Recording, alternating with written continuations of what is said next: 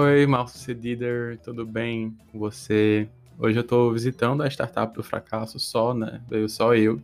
Porque, enfim, tinha algumas pendências aí para resolver, é, foi insuficiente na minha semana e não queria ficar em casa. Aí eu vim para o nosso querido ambiente de trabalho aqui, porque eu não vou conversar com mais ninguém, né? Hoje eu vou conversar apenas com você, sim, você aí do outro lado.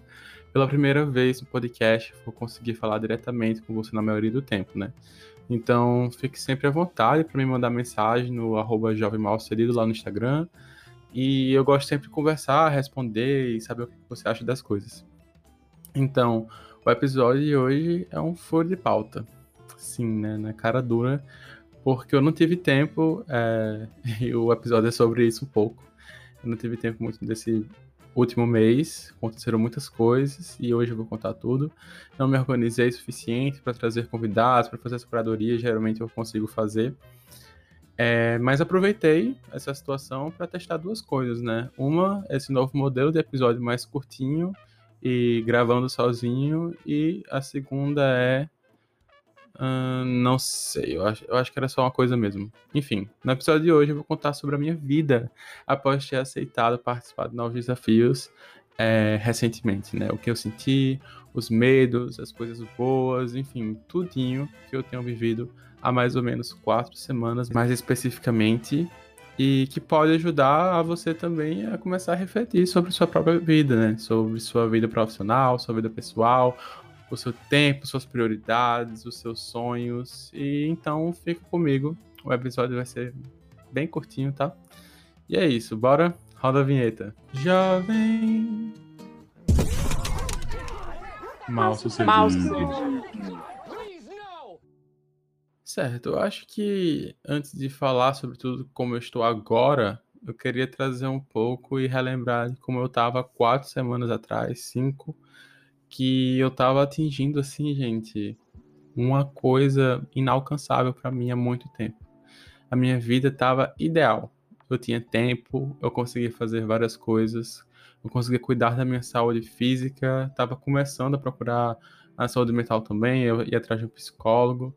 É, pela primeira vez em anos, assim, eu tava conseguindo ter o meu é, o meu grande objetivo, sabe, de equilíbrio, assim. Mas como sempre, eu estava sentindo que eu precisava de um desafio, faltava um pouco de desafio assim na minha rotina, principalmente de trabalho.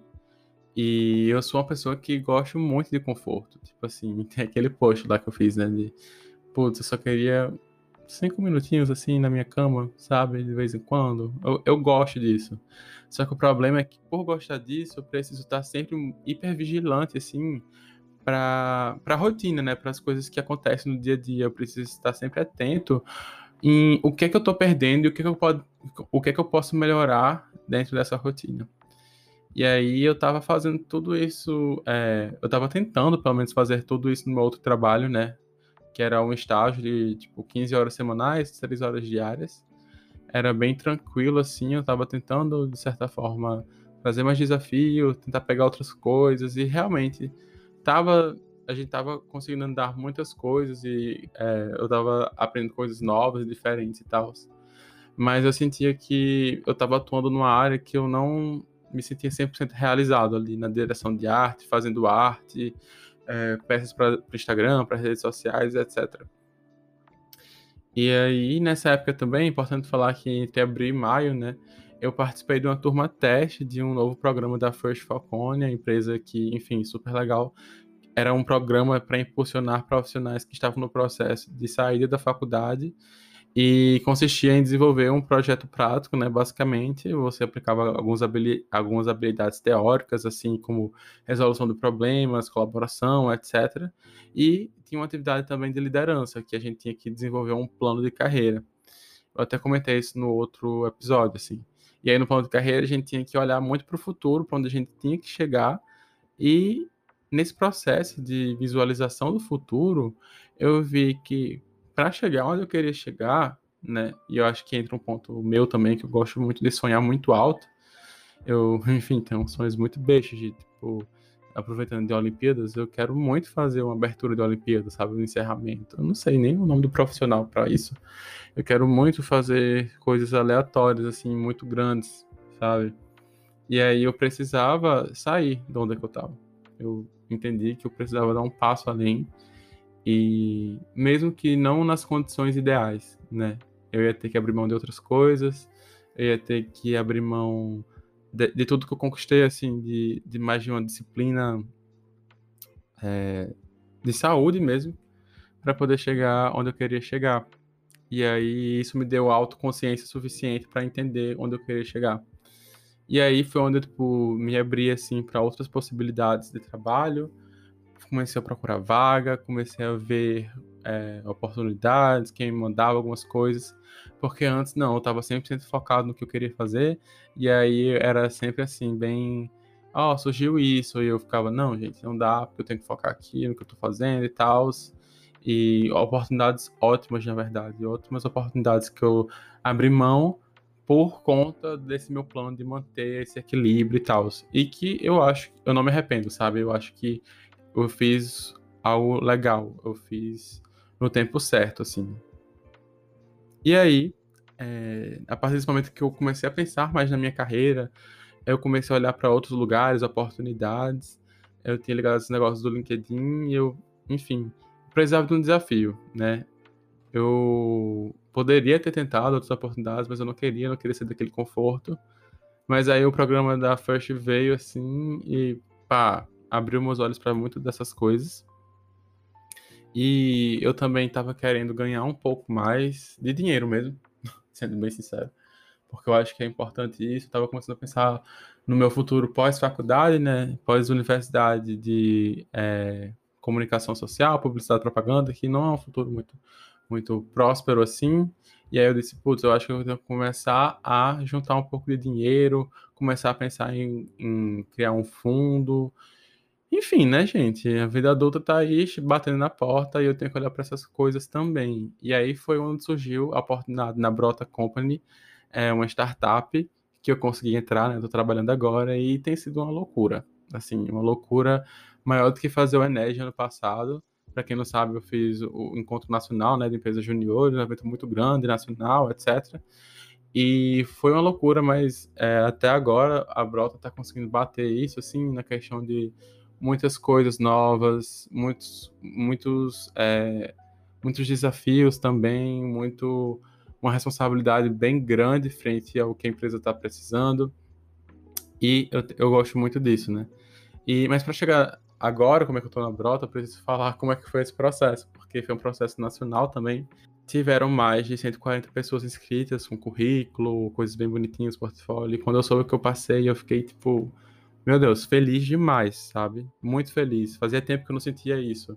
Aquele friozinho na barriga do processo, assim, eu acho que meu corpo nem, tipo, tinha mais hormônios de felicidade, assim. Eu não, não sabia mais o que era sentir esse uh, depois de um bom tempo na pandemia, xoxo, xoxo. Eu tava assim, xoxo, xoxo. Mas já tava voltando um pouco por conta dessa atividade física que eu tava voltando e tudo mais, né? Mas enfim. É, eu não acreditava que ia dar certo, né? Eu, eu não acreditava que era a melhor pessoa para estar ali. A, a síndrome do impostor que existe em mim não deixava isso acontecer. Tipo, eu ficava, mas será mesmo que eu sou a melhor pessoa, Gabi?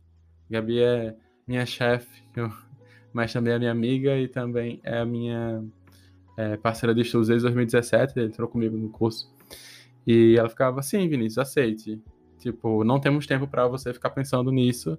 Você é a pessoa e é isso. Vamos, vamos passar. Foi isso que a gente viu e a gente confia na gente, sabe? E confio em você também. E aí isso me fez abrir os olhos, pronto, passou dessa fase, eu comecei a entrar mais no processo. Então foi um processo, né, ao entrar na empresa, de adaptação, assim, a empresa estava precisando de muita coisa, as coisas começando a rodar, campanha para sair, lançamento que ia fazer, e tudo isso no meio de um processo de onboarding, de, tipo, de adaptação, mas acho que com quatro semanas, né, agora parece que foram três meses, juro. É, mas Gabi é, ficou me convencendo muito no início para fazer o processo, né? É, algumas questões aconteceram. Por exemplo, nesse processo, desde que eu entrei na Brota, aquela rotina perfeita não existe mais.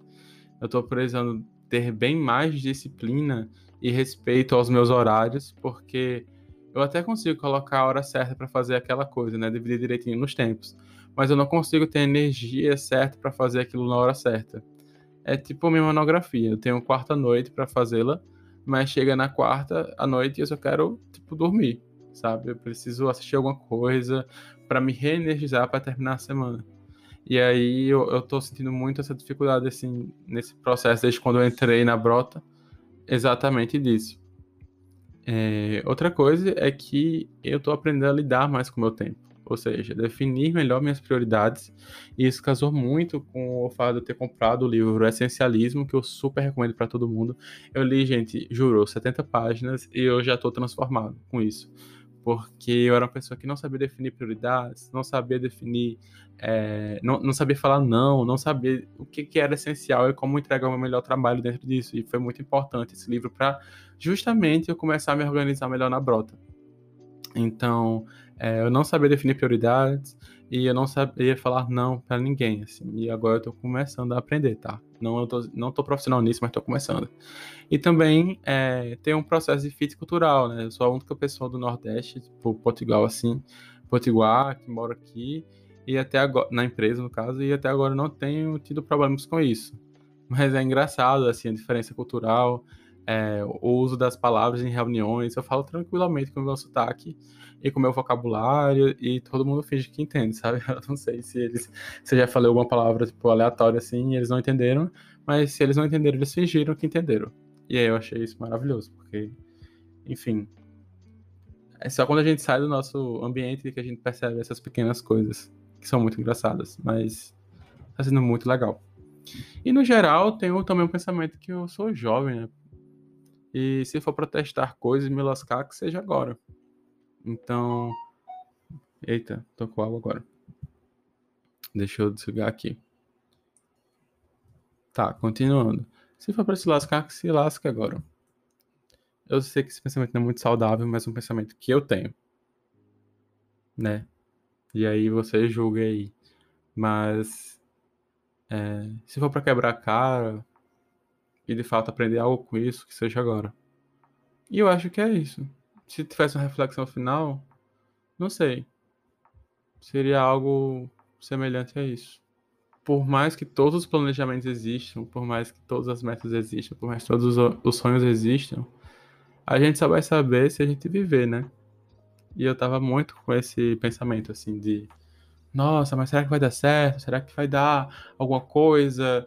é, realmente, a Brota não é uma empresa daqui de Natal, então já vou ter contato com outras pessoas é, de outros lugares, isso eu gosto muito disso.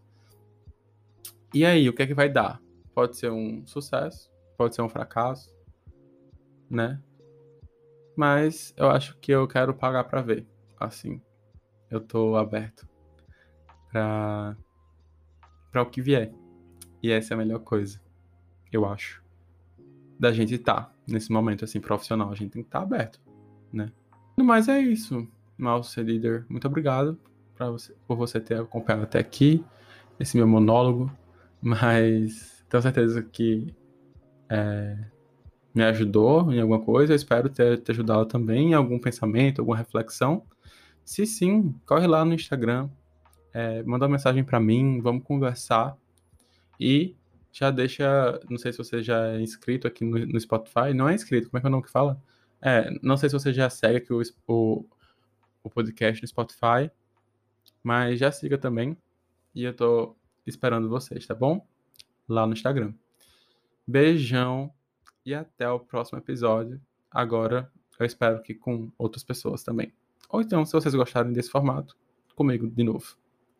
É isso. Ah, falem se vocês gostaram desse formato. É bom também. Beijo.